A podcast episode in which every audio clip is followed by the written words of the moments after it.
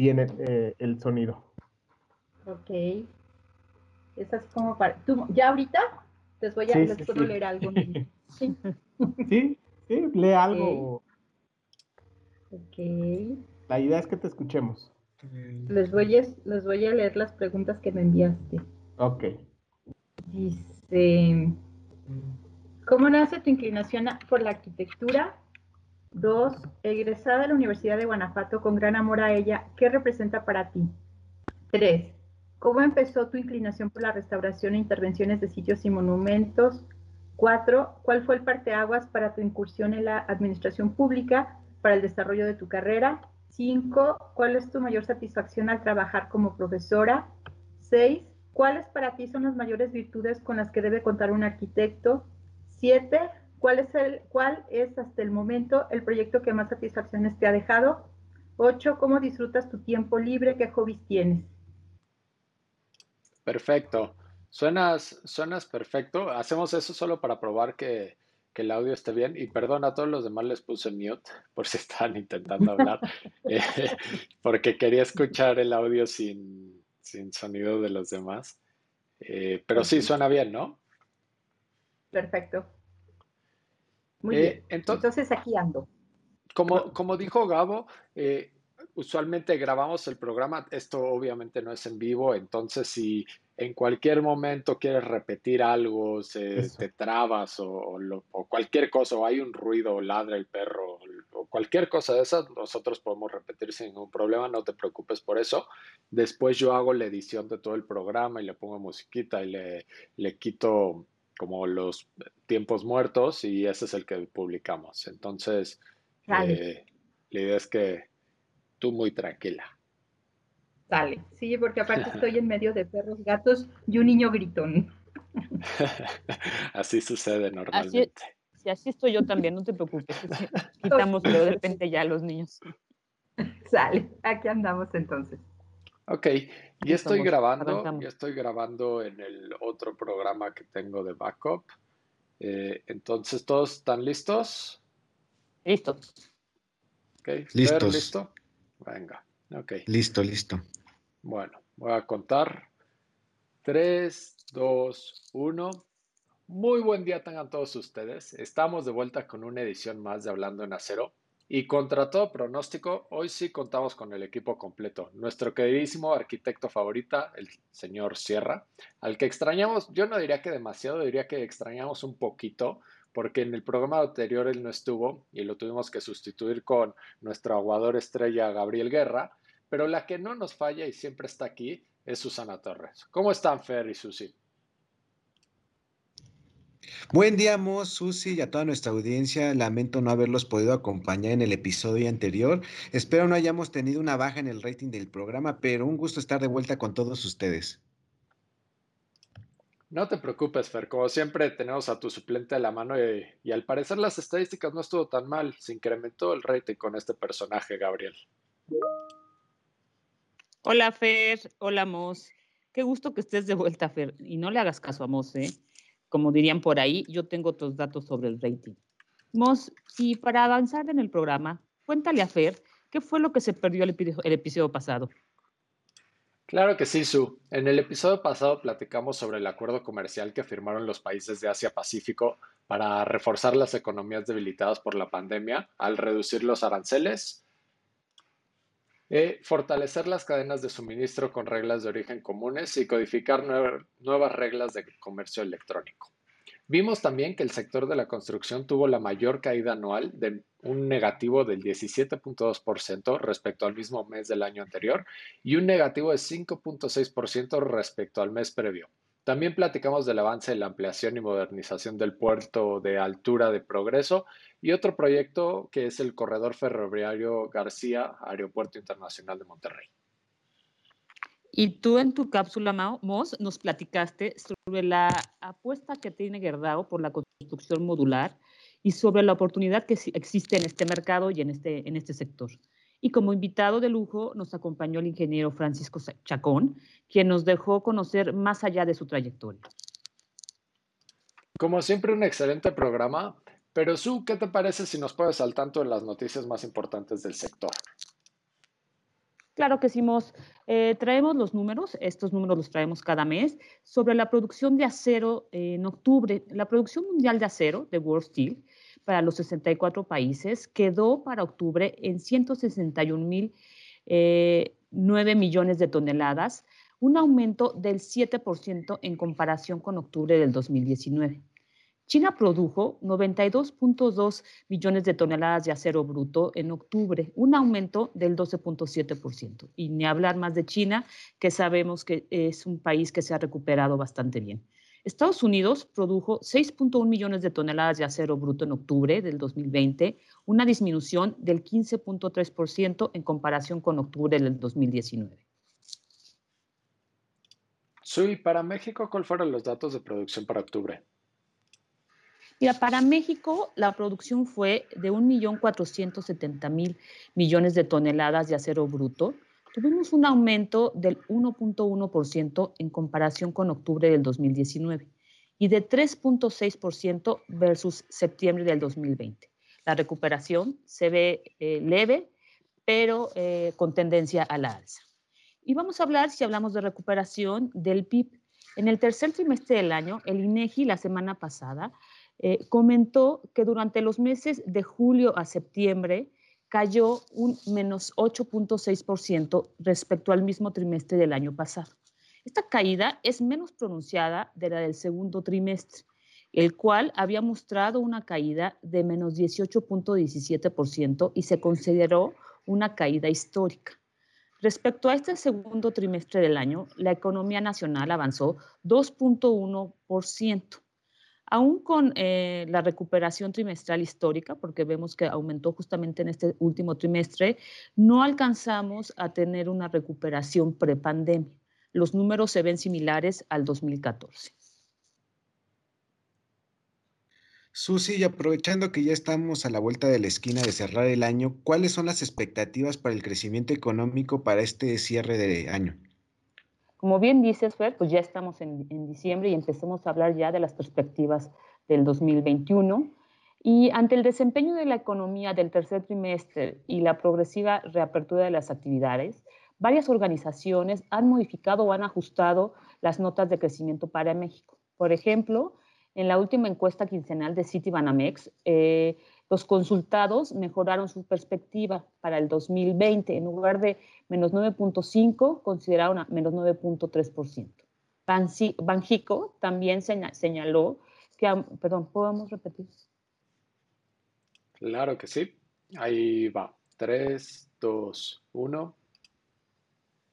Banjico también señaló que hay un persistente número alto de grado de incertidumbre sobre la evolución de la economía a nivel nacional.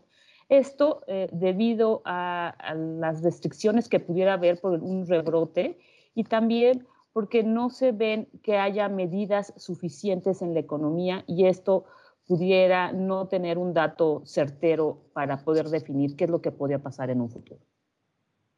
Y vamos a hablar, vamos a cambiar un poco el tema, vamos a hablar de las obras. Eh, eh, eh, esta semana traemos el proyecto que se llama Obras de Conectividad para el Aeropuerto Internacional General Felipe Ángeles. Este formará, como estarán conectados estos tres aeropuertos a través de vías, será el sistema aeroportuario metropolitano, junto con el Aeropuerto Internacional de la Ciudad de México y el Aeropuerto Internacional de Toluca esto significa que estos tres aeropuertos funcionarán de manera simultánea, por lo cual es muy importante que hubiera unas vialidades y una conexión entre ellas.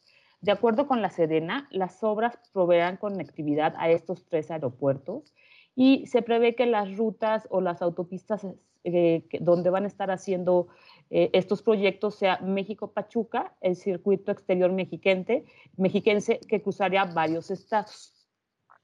Sí, ¿cuándo van a arrancar la construcción de este proyecto?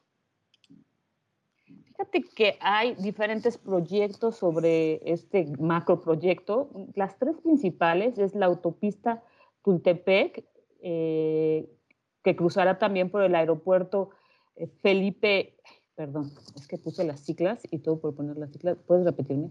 Felipe claro que sí. Eh, ¿De dónde empiezas? ¿Desde la autopista? De Sí, si quieres. O sea, como contestándome a mí. Ok. 3, 2, 1. Fíjate que estos tres proyectos, eh, eh, perdón, voy a volver a empezar. Perdónenme, la vida.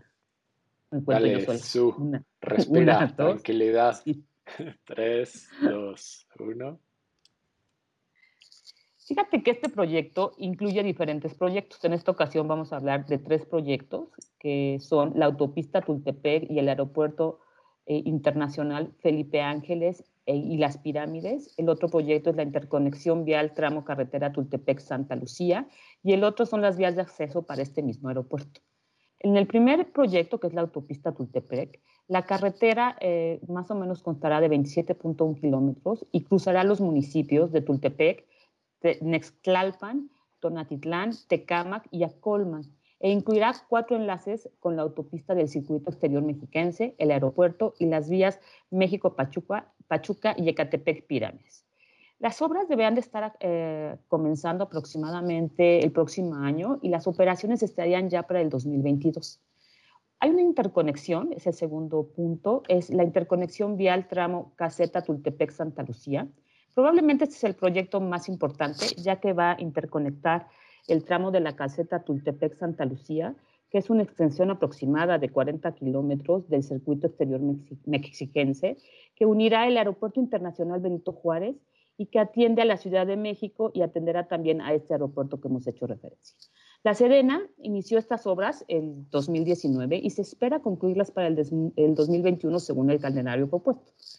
Las vías de acceso para el Aeropuerto Internacional Felipe Ángeles, la Sedena también construye cuatro puntos de acceso para este aeropuerto.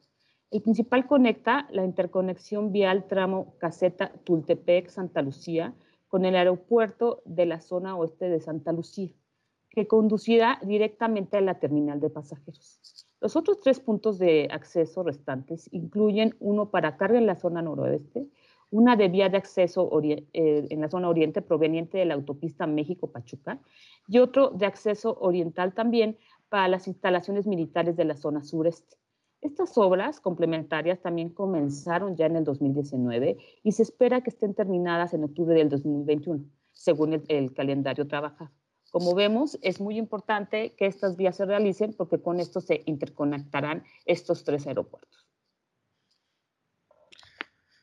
Como siempre, Susi, excelentes datos e información de suma importancia para que tengamos por ahí dentro del radar y a inicios del, siguiente año que ya prácticamente eh, está pasando.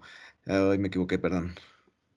Cuéntame, Mos. Hoy, estamos con todo. Venga, tres, dos. la culpa a Susi. tres, dos, uno. Como siempre, Susi, excelentes datos e información de suma importancia para que tengamos en el radar todos los que nos dedicamos a, la industria de la construcción. Pero ahora pasemos a, nuestra sección cultural del programa y veamos qué nos preparó más Mos para este episodio. Así que, Mos, cuéntanos de qué nos hablarás el día de hoy. Claro que sí, mi buen Fer. El día de hoy vamos a platicar y recordar un poquito sobre la mayor catástrofe nuclear que jamás se haya registrado en el mundo y cómo gracias a grandes esfuerzos de ingeniería y por supuesto al acero se ha logrado contener la mayor amenaza radiactiva que existe en nuestro planeta. Lo que me lleva a la pregunta del día de hoy. Fer y Sue, ¿sabían que gracias a una de las mayores estructuras de acero que se han construido en el mundo se ha logrado contener el peligro radiactivo que dejó la catástrofe de Chernobyl? Pues bueno, vamos a entender un poquito de, la magnitud de este problema y para esto tenemos que hablar de historia, como siempre. Recordemos un poco de lo que sucedió aquella madrugada. Esto pasó el 25 y 26 de abril de 1986, que por cierto es un gran año porque un personaje llamado Carlos Moss nació en ese año. Eh, en ese, ese, día, el 25 y 26 de abril, se produjo el peor accidente nuclear de la historia eh, en lo que hoy es el norte de Ucrania. Eh, esto sucedió con la explosión y el incendio de un reactor en una planta de energía nuclear. El incidente que fue guardado como un secreto en ese entonces eh, fue un momento decisivo tanto para la Guerra Fría como para la historia de la energía nuclear. Más de 30 años después, los científicos estiman que el área que rodea la antigua central no va a poder ser habitable hasta dentro de 20.000 años. El desastre ocurrió cerca de la ciudad de Chernóbil, en lo que anteriormente era la Unión Soviética, que invirtió en ese entonces muchísimo para la energía nuclear después de la Segunda Guerra Mundial. En 1977, los científicos soviéticos comenzaron a instalar cuatro reactores nucleares que son RBMK, que es como las siglas técnicas, en, esa central de energía nuclear que se encuentra justo al sur de la actual frontera entre Ucrania y Bielorrusia. El 26 de abril del 86, aproximadamente a la 1.23 de la mañana, se produjo un sobrecalentamiento seguido de explosiones e incendios en el reactor número 4 de la planta de Chernóbil, que está a 110 kilómetros del norte de Kiev, que hoy en día es la capital de Ucrania. Los bomberos en ese entonces llegaron al sitio y trabajaron por tres horas para controlar los incendios, que este tiempo es durante el cual se siguió la reacción en cadena en el núcleo con la combustión de grafito, que generó una nube de contaminación gigante que cubrió gran parte de Europa. Y entre el 27 de abril y el 10 de mayo se estima que se lanzaron aproximadamente 5.000 toneladas de, de material entre arena, boro, arcillo y plomo para cubrir el reactor, para enterrarlo. El mundo obviamente se dio cuenta enseguida de que estaba presenciando un evento histórico. Hasta el 30% de las 190 toneladas métricas de Ucrania, eh, perdón, de uranio de Chernóbil se encontraban ahora en la atmósfera y la Unión Soviética finalmente evacuó a 335 mil personas y fijó una zona de exclusión de 30 kilómetros alrededor del reactor. Inmediatamente después del accidente, eh, de abril del 86, las autoridades ucranianas iniciaron la construcción de un refugio alrededor del reactor dañado. Trabajaron en condiciones sumamente complejas y en un plazo de más o menos seis meses se construyó una cubierta protectora que se diseñó para evitar la dispersión de material radiactivo y evitar el ingreso de agua al, al nivel del reactor. Pero sin embargo, los plazos y las condiciones del sitio pues, no permitieron que los trabajos fueran completamente eficaces, por lo que en los años del 99, el 2001, 2005 y 2006 se realizaron nuevos trabajos para asegurar que el material radioactivo que se conserva bajo los escombros, que es una muy buena parte de las 190 toneladas de óxido de uranio radiactivo del reactor, eh, estuvieran bien, ¿no? Pero pese a esos esfuerzos, el estado de la protección de, de, concreto armado pues no aseguraba las condiciones de seguridad deseables, principalmente por su exposición al, al no despreciable riesgo de colapso. O sea, había un gran riesgo de que este primer sarcófago, entre comillas, colapsara y pues estos elementos estructurales de muros y cubierta tenían ya grietas y fisuras de, importancia. El riesgo eh, de que se reiniciaran las reacciones en cadenas con el combustible fundido debido a infiltraciones de agua y el riesgo a que la descomposición de la lava abajo del reactor emitiera otra niebla radiactiva era bastante alto. Y esto pues obviamente motivó a un e-, enorme esfuerzo financiero y técnico para abordar la construcción de una solución que permitiera dar seguridad a los habitantes de Ucrania y no solo de Ucrania, de todo el mundo por los próximos 100 años, periodo en el que estas nuevas obras de desmontaje del reactor van a tener que ser asumidas. Y con la iniciativa del gobierno de Ucrania, en 1992 se lanzó un concurso internacional para proveer de soluciones y propuestas de construcción a lo que hoy en día se le llama el nuevo confinamiento seguro. En el 94, la Unión, la Unión Europea financió un estudio de factibilidad para asegurar el sarcófago existente, un consorcio firmado por seis grandes compañías europeas de Francia, de Gran Bretaña y Alemania, propusieron la construcción de un, de un confinamiento de tipo arco. En el año 2000 se paraliza el último reactor de Chernóbil y esto yo no lo sabía y me impresionó muchísimo. Esta planta siguió operando hasta el año 2000 con los otros reactores que tenían y hasta ese año es cuando decidieron por fin parar la planta y, en el 2001 se aprobó el concepto del proyecto para que en el 2004 se apruebe el diseño preliminar y lo que permite llamar a la propuesta internacional para el desarrollo de ingeniería, fabricación y la construcción de este nuevo confinamiento. Para financiar esto se contó con fondos de más de 40 países y organizaciones y la concurrencia a la, a la, financiación y administración de los fondos donados al proyecto por parte del Banco Europeo de Reconstrucción y Desarrollo, se firmó el contrato de esto en 2007 y por fin las obras civiles iniciaron en el 2010 y el montaje de este famoso arco en 2012. En 2016 se culminó el deslizamiento de la enorme estructura hacia su posición final y durante 2017 se completaron los montajes de los equipos y todos los sistemas de monitoreo para ver cómo estaban las cosas dentro del sarcófago nuevo. Y finalmente, lo que se ha terminado por ejecutar es ni más ni menos la mayor estructura móvil construida en la historia. Es una megaestructura, 25 mil toneladas de estructura de acero, prefabricada en una planta en Italia, que generaron un arco con 108 metros de altura y 162 metros de claro. Este arco se erige fuera de la posición final por las condiciones obviamente de riesgo implícitas y por lo mismo, ya que está una vez alzado, se desplaza un poco más de 320 metros para por fin cubrir la estructura existente. Entonces, imagínense este arco de 108 metros de alto y 162 metros de claro, moviéndose 320 metros para tapar el, reactor entero, ¿no? El objetivo de este nuevo arco de confinamiento es obviamente proteger el medio ambiente eh, de la protección previa que estaba inestable e insegura. Aparte es contener o confinar grandes cantidades de material radiactivo que aún están presentes en el sitio y sobre todo crear las condiciones para el desmantelamiento de la unidad. Ah, el acero obviamente que ha tenido una participación sumamente destacada en este proyecto al punto de que podemos decir, presumiblemente, que este proyecto no se pudo haber dado eh, con estas condiciones o con resultados mejores si no fuera por el uso intensivo de este material. La estructura principal, las barras de refuerzo de los elementos de hormigón armado y los revestimientos de acero inoxidable empleados en esta construcción dan cuenta de lo que el acero y nuestra industria pueden aportar en este tipo de desafíos. Ante todo este riesgo y la imposibilidad de exponer a los trabajadores a las inseguras condiciones de seguridad de trabajar sobre el reactor colapsado, se decidió, como ya lo mencioné antes, hacer la construcción en un terreno adyacente y luego deslizar toda la cubierta hasta cubrir y sellar el reactor accidentado.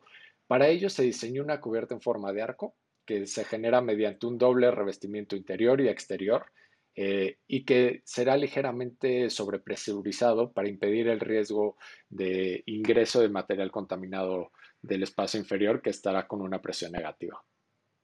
Se requirieron 1.200 trabajadores de 30 nacionalidades distintas que participaron en el terreno durante eh, las obras y pues obviamente todos ellos estuvieron expuestos a grandes riesgos propios de la envergadura de la obra, que, que no es cualquier cosa, pero aparte aumentada por la complejidad del sitio, que, hay radiactividad alrededor.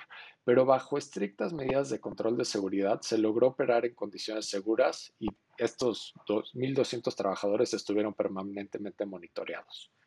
También se utilizaron 20.000 metros cúbicos de concreto que fueron vaciados en el terreno para asegurar las cimentaciones que soportan al arco, que fue recubierto por más de 86.000 metros cuadrados de revestimiento.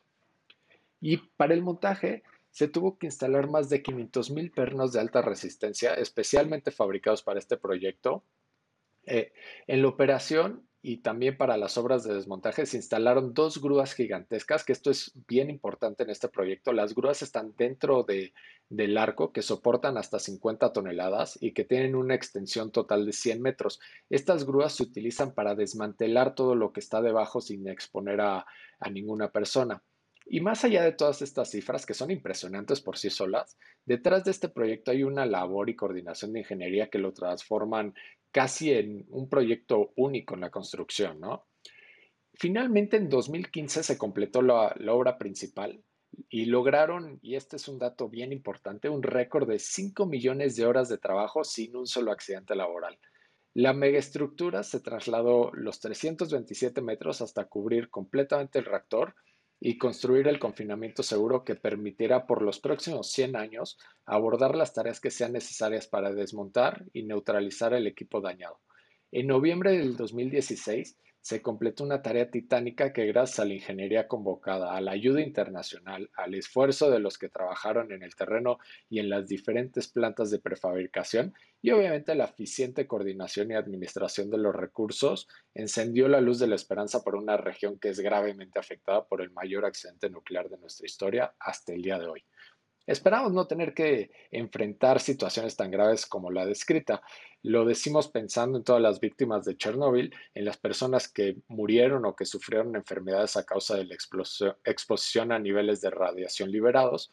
Y lo decimos pensando en un país, en un continente y pensando en todo el planeta también, ¿no? Qué impresionante, Mos, a pesar de las dificultades y alto riesgo de la zona, uno pensaría que es imposible generar este tipo de confinamiento seguro. Muy impresionante. Sí, la verdad es que el proyecto y les recomiendo que, que si no lo han visto, vean el documental, bueno, no es un documental, es una serie de HBO que se llama Chernobyl que te muestra todo lo que pasó en, el accidente. No te muestra este arco, ese arco lo, lo, tendrán que buscar después, el confinamiento seguro. También búsquenlo, es una estructura gigantesca. Hay unos videos en YouTube en donde pueden ver cómo se desliza los 300 y tantos metros. La verdad es que está impresionante. Y pues gracias es gracias a la ingeniería y a las bondades de este sistema constructivo metálico que se pueden lograr este tipo de proezas. Es correcto, Mos, y con eso cerraríamos la cápsula del día de hoy. Eh, como siempre fue bastante interesante, un tema muy delicado, pero creo que nos hace pensar en, las posibilidades que se pueden tener gracias a un material tan noble y, a toda una planeación eh, que va de la mano de una ingeniería obviamente internacional, ¿no? Bien, y para cerrar el programa del día de hoy, vamos a pasar a, presentar a nuestra invitada de lujo. Por favor, Susi, este, haznos los honores y presenta a la invitada del día de hoy. Gracias, Fer. La invitada del día de hoy es arquitecta por la Facultad de Arquitectura de la Universidad de Guanajuato, generación 1989-1994. Posee estudios de maestría en restauración de sitios y monumentos en la misma casa de estudios y actualmente doctorante en artes en el programa Conservación del Patrimonio, línea de investigación Ciudad y Territorio, con el tema Integraciones contemporáneas en contextos históricos. Nuestra invitada cuenta con una trayectoria bastante amplia, desempeñando varios cargos honoríficos.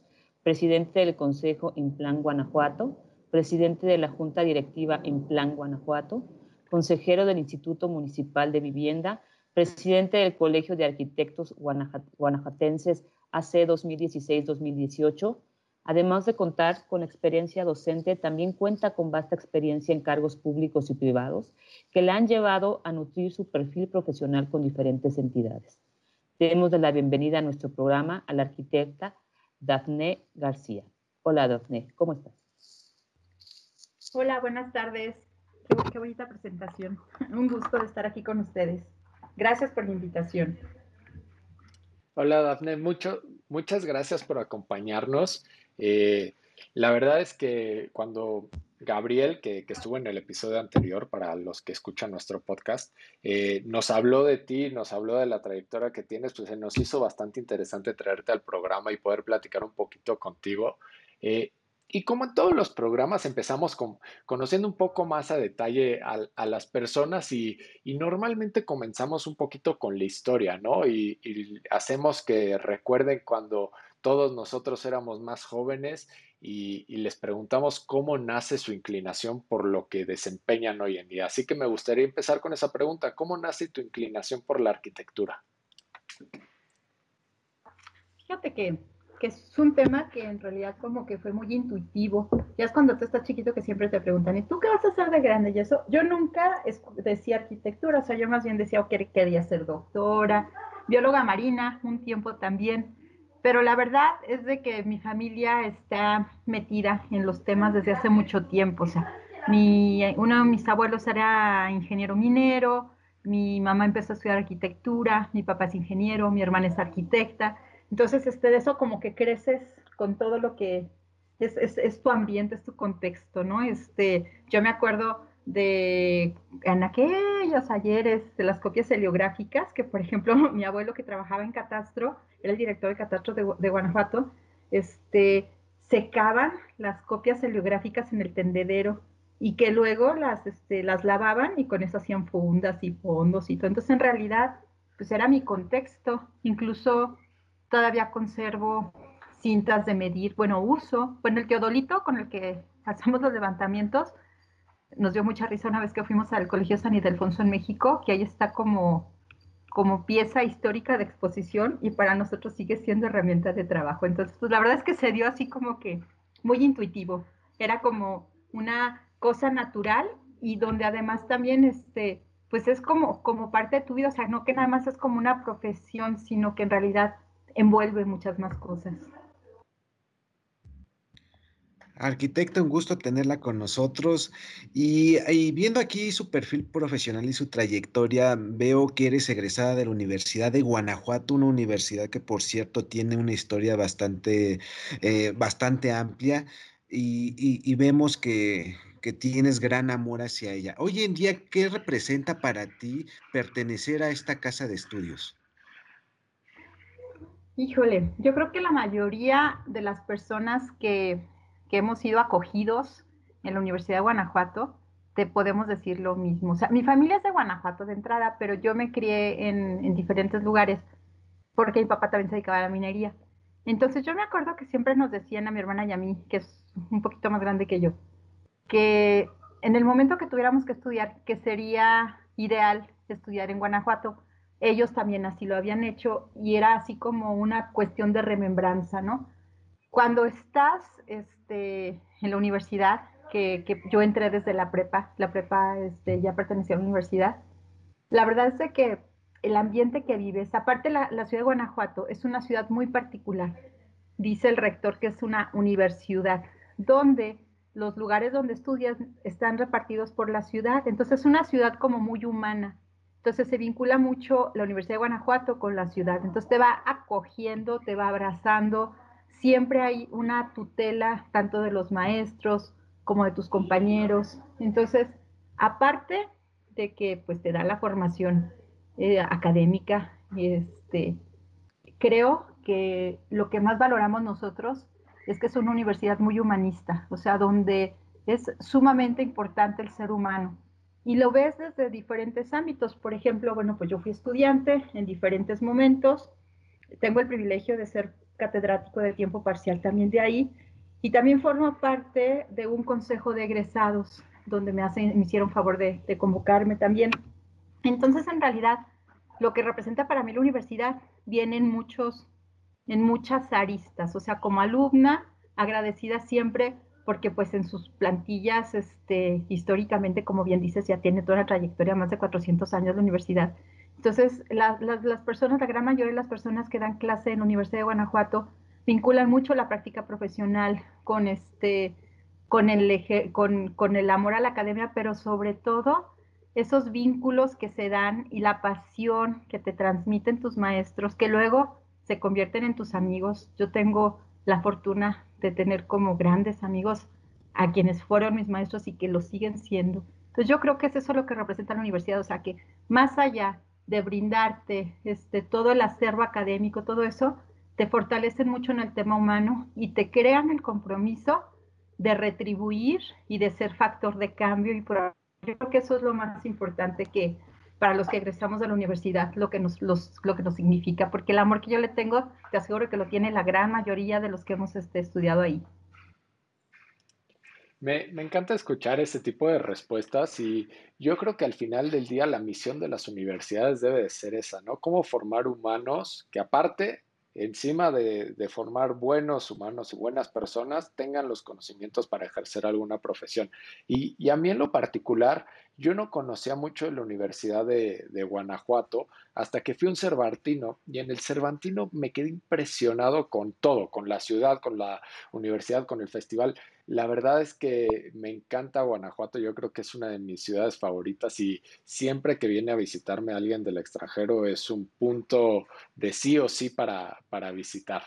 Eh, pero bueno, vamos a cambiar un poquito de tema. Ahora me gustaría preguntarte, ¿cómo empezó tu inclinación hacia la restauración intervenciones de sitios y de monumentos? Me imagino que esto debe de ser un nicho, ¿no? No muchas personas deben de, despertarse todos los días y decir yo quiero restaurar, ¿no? ¿Cómo, cómo surgió esto para ti? Fíjate que en la fortuna que de los maestros que, que nos dieron clase, fíjate que a mí no me gustaba la historia, no me gustaba porque yo creo que era la manera como te la enseñaban. Yo tuve un maestro maravilloso que es decano de, este, de, la Escuela de Arquitectura, fue director de arquitectura, fue director de artes este, plásticas muchos años. Es, este, es un arquitecto muy destacado, pero aparte también Salvador Covarrubias Alcocer se llama. Pero también es, este, es una persona muy inteligente y, historiador, finalmente se, se hizo también historiador. Entonces sus clases te apasionaban, o sea, te transmitía, era como si te contara una novela. O sea, jamás, jamás este, fue una clase aburrida, todo lo contrario. Entonces, el Gercho, como él te lo contaba, pero también que te lo refería a momentos específicos y con manifestaciones arquitectónicas específicas, como que sí te va quedando claro que el ejercicio profesional tan maravilloso que tenemos, ¿no? Primero, que somos los constructores de ideas, somos los constructores de sueños, pero también todo lo que eso representa en un momento histórico determinado. O sea, que es a través de, de la arquitectura donde materializas la filosofía o la forma de vida de un pueblo. Entonces, de ese tamaño creo que, creo que es nuestra responsabilidad. Este, y luego también, bueno, pues por el medio en donde estoy, de la región en donde, en donde vivo, este, pues estamos rodeados de patrimonio histórico. O sea, quieras que no, convives con eso y también en algún momento pues te toca intervenir, ¿no? Entonces fue, también quiero decirte que no era mi primera opción, o sea, mi primera opción de especialidad, mi corazón está dividido entre la conservación de la naturaleza y la del, del patrimonio histórico, que en realidad van de la mano. Entonces yo estaba esperando este, a entrar a una maestría de arquitectura del paisaje, pero se tardaba mucho los trámites y los procesos. Entonces este, se me ocurrió, o sea, dije, bueno, pues mientras, en lo que estoy aquí todavía, este, pues me meto a la, de la, a la de restauración. Y en realidad fue eso, o sea, fue, yo creo firmemente que, que debes atender a las señales, ¿no? De que te va guiando, o sea, tu, tu interior te va guiando hacia donde debes de ir, ¿no?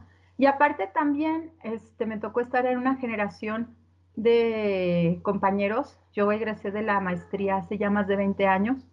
Eh, me tocó estar con un grupo de personas donde también ya tenían algún ejercicio práctico, bueno, de, muchas, de muchos lugares de la República. La maestría de restauración de la Universidad de Guanajuato es la segunda que se funda en Latinoamérica. La primera es la de Churubusco, la que estructuran a través de Lina pero la primera silla como programa académico es la de Guanajuato.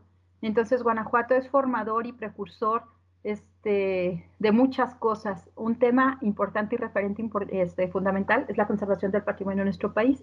Entonces, también el hecho de repente de apoyar a alguien, hacer levantamientos, alguna tarea o algo, y que empiezas a estar en contacto con las personas. Yo tuve maestros maravillosos en muchas partes de, la República y, de, incluso internacionales, entonces, el que tú conozcas gente tan apasionada por lo que hace, con tanto cariño a su país, este, que, y que sea esa parte de materializar el, el, amor y el cariño de la identidad, de la cultura, y que manifiestes el momento en el que estás viviendo, creo que es este, lo que te hace al buscar las herramientas del cómo operar y cómo hacer de una manera eficaz, eficiente, profesional, con un argumento sólido este, estos temas. Esa, esa fue lo que me fue a llevar a, a estos temas de la conservación del patrimonio. Gracias. Oye, eh, comentabas tú ahorita y te escuchaba yo que decías que tuviste grandes maestros y que te apasionaba escucharlos porque realmente eh, amaban lo que hacían. Y justamente eh, al escucharte yo veía justamente eso mismo, ¿no? Ver a una persona que ama lo que hace eh, muy interesante todo lo, lo, que comentas, pero fíjate que nos desprende otra pregunta. ¿Cuál fue para ti el parteaguas para tomar, eh, incursionar en la administración pública para desarrollar, tu carrera, Daphne? Fíjate que yo, yo divido como mi, mi, mi este, oportunidad de aportar desde ese ámbito en dos momentos. El primero, yo soy la generación que migra del dibujo a mano al dibujo en computadora. Entonces, este, que las primeras clases de AutoCAD, creo que somos mi generación que nos dieron ya de manera formal ahí en la, en la facultad. Este, entonces, antes, para generar todos estos planos y proyectos, pues se, necesitaba mucho tiempo. En la Escuela de Arquitectura, en la Facultad de Arquitectura de Guanajuato, la escuela es este, se supone que está prestada desde que se fundó la licenciatura, que ya tiene 65 años. Entonces, no es, no es una escuela muy grande, es la parte de un claustro de un templo. Entonces, desde sexto semestre te toca ir en la tarde. Entras a clase a las 3 de la tarde, de 3 a 10 de la noche, y se, supone pues, se queda toda la mañana libre. Entonces, los mismos maestros te van jalando o te iban jalando en ese tiempo, este, pues de dibujante, todo. Entonces, es como se daba de manera como como muy gradual y muy progresiva y muy lógica la relación con, este, con los despachos y, con los alumnos. Entonces, en ese tenor, antes era súper fácil entrar al taller de obra pública del Estado. Y yo entro de esa manera, este, participando, eh, dibujando planos. Aparte, siempre ha habido mucho apoyo, este, o solía haber mucho apoyo en ese entonces del gobierno del Estado con los estudiantes. Estos temas de profesionalización y de generaciones de reemplazo y todo se hacía ya desde entonces. Entonces yo me acuerdo que salíamos antes de la, de la con plaza y todo, o sea, nos, nos daban chance de salir antes para irnos a estudiar. Entonces mi proceso de formación este, profesional estuvo en, pues, en el tema académico, pero también en la parte profesional, este, profesional, pues ya de trabajo formal, desde sector semestre, y no el mío, la verdad es de que la mayoría de quienes este, formamos parte de esas generaciones. Continué este, y luego ya es cuando empezó a haber problemas de trabajo y todo eso, y, siempre estuve trabajando este, ahí en Obra Pública del Estado de, Guanajuato. Luego me cambió este, un ratito a la Comisión Estatal del Agua y luego es cuando ya concluyó mi maestría y me invitan a trabajar a Querétaro cuando se empezaba a hacer el rescate de la Sierra Gorda de las misiones en Querétaro y la integración del expediente técnico. Entonces, esa es como la primera parte de mi, este, de mi incursión en lo administrativo. Ya después este, empiezo a trabajar como contratista, este, con una empresa particular, todo esto, pero también mi ejercicio profesional luego se va yendo al tema del ordenamiento territorial. Entonces, como que me va quedando claro que si tú no afianzas de una manera adecuada dentro de una política pública y lo, y lo, y, y lo aterrizas en un tema de reglamentación y de legislación, se queda solo en un buen deseo entonces, en algún momento se dan las, este, se alinean las estrellas para trabajar de manera directa otra vez en la administración pública, pero ya desde otro ámbito, ya desde los ámbitos directivos, donde también me toca la fortuna de pertenecer a grupos de trabajo este, muy comprometidos, entonces donde hay oportunidad de hacer muchísimas cosas y es ahí donde, donde se genera esa, esa oportunidad. Entonces, la verdad creo que para mí creo que es importante que quienes nos dedicamos a formar gente, a generar planes de desarrollo, a incidir en políticas públicas, que sí tengas a lo mejor algún paso o referencia o experiencia desde diferentes ámbitos. Este, entonces,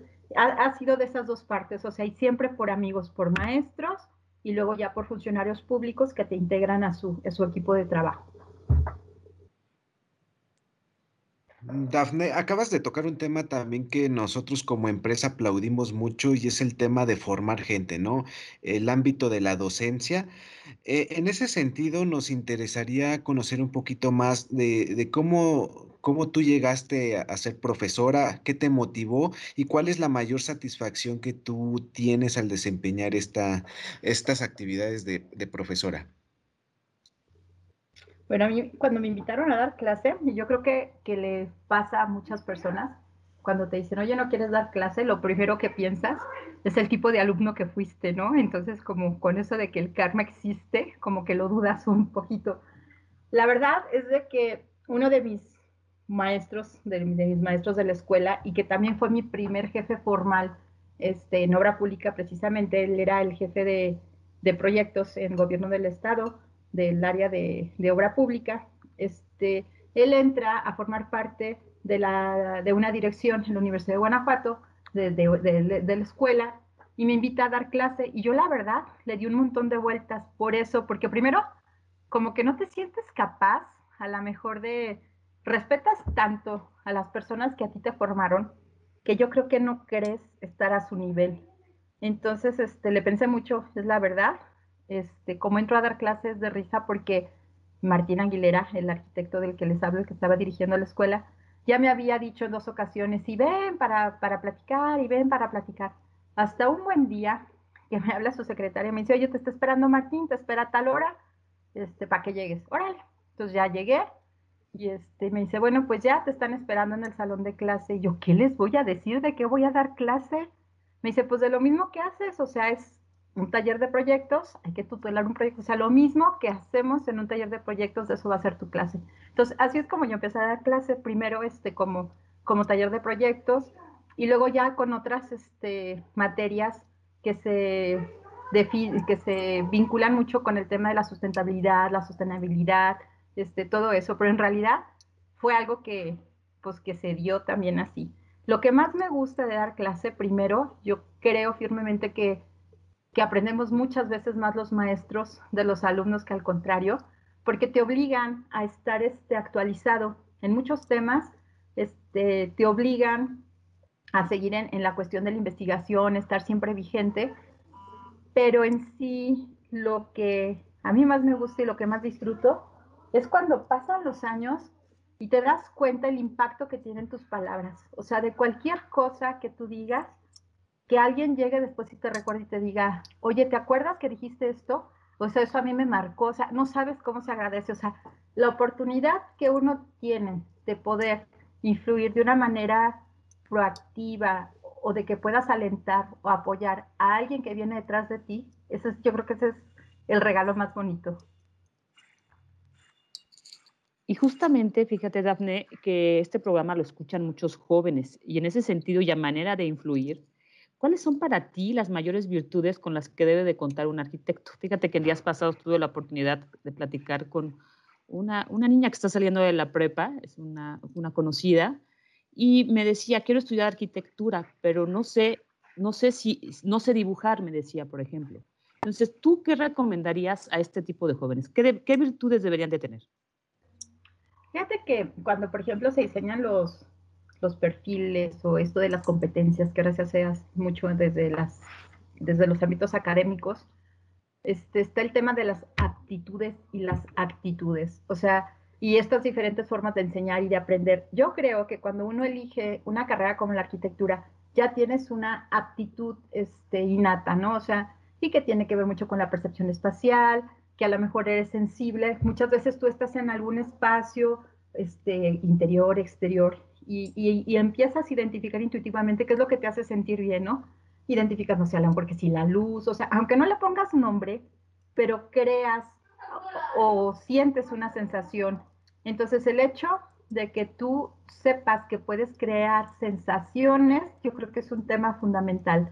El tema de, la, de las matemáticas y de las geometrías y todo esto, este, yo creo que es algo que detiene mucha, muchas veces a mucha gente a no integrarse a este tipo de carreras, pero creo que tiene que ver también con esto de cómo te los han enseñado, porque al final las matemáticas están presentes en cualquier cosa, en cómo hablas, en la música, o sea, en, en, en los patrones, o sea, en cosas que a lo mejor no las identificas. Entonces yo creo que para llegar a ser un buen arquitecto al que aspiramos todos, este, primero es eso, o sea, que seas sensible, que seas perceptivo, que tengas este, la capacidad de escuchar y de ser empático. Hay una crítica muy fuerte este, desde hace muchos años y que a lo mejor son los temas que, que colapsan o que tienen colapsadas las ciudades ahora, es de que se, se construyó pensando por los demás. O sea, que, que, tener claro que el hecho de tú intervenir algún espacio, algún proyecto, que no existen ni proyectos chiquitos ni grandes, es la oportunidad donde tú decides de cómo va a vivir la gente. Entonces, si tú no eres capaz de, saber escuchar y em, de, ser empático, de ponerte en el lugar del otro, y, también yo creo que quitar de tu mente, si bien es cierto que hay arquitectos que, que se permiten ya poner su firma o su estilo o alguna patrón de diseño específico, para mí es al contrario, o sea, es de que tú puedas identificar el contexto en el que estás y después entonces integrarte, que la integración no necesariamente quiere decir que sea igual, o sea, puede ser incluso con, con contraste o reinterpretación de patrones o algo, pero creo que sí es fundamental que sepas escuchar, que sepas observar y que nunca dejes de aprender, o sea, que todos los temas, todos este, condicionan la forma de construir y de vivir. Entonces, no es que te dediques solamente a hablar de arquitectura o hacer arquitectura, sino que, que estés consciente que es el hábitat del ser humano. Entonces, lo primero es pues, que tengas amor infinito por el ser humano y su contexto, ¿no? Ya después de ahí traducir y crear un lenguaje arquitectónico para que sea habitado. Dafne, aquí va otra pregunta que a veces puede ser difícil de contestar y sobre todo por, eh, por tu perfil y trayectoria que ha sido muy multifacética. Eh, pero si tuvieras que elegir eh, el proyecto que más te enorgullece o el que mayor satisfacción te ha dado, eh, ¿cuál sería este proyecto y por qué? Fíjate que yo creo que es el proyecto nuevo que tienes. Por ejemplo, ahorita estamos uh, desarrollando un proyecto bien padre, que es este como una cuestión de detonante social de, a través de la conservación del patrimonio natural, pero vi, vinculando este, con chavos de servicio social y prácticas profesionales, un área, yo, a mí me gustan mucho los temas controversiales, este, yo no estoy de acuerdo en cómo seguir dogmas, ¿no? O sea, que tú entiendas lo que estás, estás haciendo y que seas convencido de eso. Entonces es un proyecto ahorita que está súper interesante en un área donde en teoría no se puede hacer nada porque es un área natural de las pocas que nos quedan en Guanajuato, en la Sierra de Guanajuato, pero que el reto es eso, o sea, que es un proyecto exitoso o que sea un proyecto exitoso que se desarrolle de una manera este, adecuada, tanto para los propietarios como para el entorno, como para los chavos, para la naturaleza. Entonces, yo creo que el mejor proyecto siempre es el, es el que estás diseñando, porque al final lo que ya pasó lo criticas, tú mismo lo criticas muchísimo. Yo dudo mucho que haya alguien que te diga que su proyecto este, más exitoso es el que ya hizo, porque finalmente siempre sigue siendo crítico. Entonces, por más, por más cosas que la gente aprecie, uno siempre le ve peros, ¿no? O sea, finalmente es una idea y es una hipótesis y ya cuando se está usando te das cuenta pues que hay cosas que no debieron de hacer así o que pudiste hacer mejor. Entonces yo creo eso, o sea que siempre es, es el que sigue, es el que viene. Qué buena reflexión y creo que vale la pena siempre ser autocríticos y, voltear a ver lo que ya hiciste y qué hiciste bien, qué hiciste mal, eh, etcétera, ¿no? Y este proyecto del que nos platicas suena bien interesante y se ve que mezclas todo, todo lo que tú nos has dicho que te gusta, la parte de arquitectura con el cuidado del medio ambiente, etcétera. Creo que todo eso eh, está ahí. Yo creo que por eso también dices un poco que ese es el, el favorito hoy en día. Eh, me gustaría ahora cambiar el tema y para nuestra última pregunta, y es la, pregunta obligatoria de cada programa, nosotros le preguntamos a todos nuestros invitados eh, para que nos platiquen un poquito más de lo que les gusta hacer en su tiempo libre. Y nos hemos topado con todo, con personas que les gusta caminar, con personas que les gusta la música, los deportes, eh, etcétera. Entonces, la pregunta sería, ¿Cómo tú disfrutas el tiempo libre? ¿Cuáles son tus hobbies? ¿Qué haces cuando, cuando no estás hablando de arquitectura o, de alguno de estos temas? Fíjate que a mí me gusta mucho viajar, me gusta mucho viajar con gente que es afín a ti y que finalmente se, vas este, identificando, ¿no? O sea, en, tu familia, en tus amigos, cuando integras también ya, ya a tus hijos este, eso, o sea, viajar, a mí me encanta México, me encanta mi país, me gusta mucho el tema de las artesanías, de, este, ir a lugares donde a lo mejor no me gusta tanto la playa, soy, yo soy más como de montaña, pero me gusta mucho así como irte una semana y manejas, ni siquiera por avión, o sea, que vas manejando, que vas puebleando, que vas comiendo, me gusta mucho cocinar, este, entonces es, es, es como todo eso, o sea, como como para mí lo bonito de la vida mucho es compartir y que compartas lugares, experiencias. O sea, creo que ese será mi hobby, crear experiencias. Qué bonita reflexión y yo creo que también comparto parte de eso. Yo también disfruto muchísimo viajar y comer cosas nuevas y diferentes, ir a lugares donde jamás pensaste que ibas a estar. De verdad es algo que, que yo también anhelo muchísimo. Dafne, nos da muchísimo gusto que nos hayas acompañado el, día de hoy. Se me hizo cortitito el tiempo de la entrevista y me encantaría seguir platicando, pero el tiempo se nos terminó. Tendremos que lanzar una segunda edición para que nuestros seguidores del programa escuchen un poco más de, de ti y de verdad que te agradezco mucho dedicarnos todo este tiempo. Al contrario, muchas gracias a ustedes por invitarme. Un gusto y un privilegio estar con ustedes. El privilegio fue todo nuestro, Dafne. Muchas gracias por haber compartido con nosotros pues todas estas experiencias. Eh, no me queda más que agradecerle a todo el público por escucharnos y muchas gracias. Un gusto tenerte de invitada, Dafne. Una excelente entrevista. Gracias a todos por escucharnos. Cuídense y recuerden que juntos moldeamos el futuro. Y también recuerden suscribirse a nuestras redes sociales. Adiós. Listo, terminó.